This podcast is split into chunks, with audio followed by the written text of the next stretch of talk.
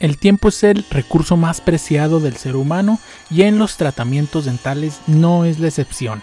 Por eso debes declararle desde el inicio a tu dentista cuánto tiempo te gustaría invertir en el tratamiento, ya sea el tratamiento que tú le pidas o el tratamiento que él o ella te está recomendando.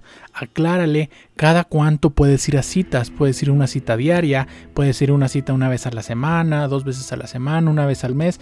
Es excelente que seas claro desde el inicio también en cuánto tiempo esperas que termine el tratamiento. Ya sea un tratamiento de ortodoncia que tú esperes en un año, a lo mejor un blanqueamiento que necesites para esa misma noche porque tienes una fiesta, en fin. Y también es necesario que le aclares cuál es el tiempo disponible que tienes tú para echarle ganas al tratamiento en el momento que no estás en el consultorio. Es decir, cuánto tiempo puedes dedicarle tú aparte de las citas del consultorio en tu casa, ya sea con cepillados dentales, ya sea aplicándote algún barniz, ya sea tomando algún medicamento.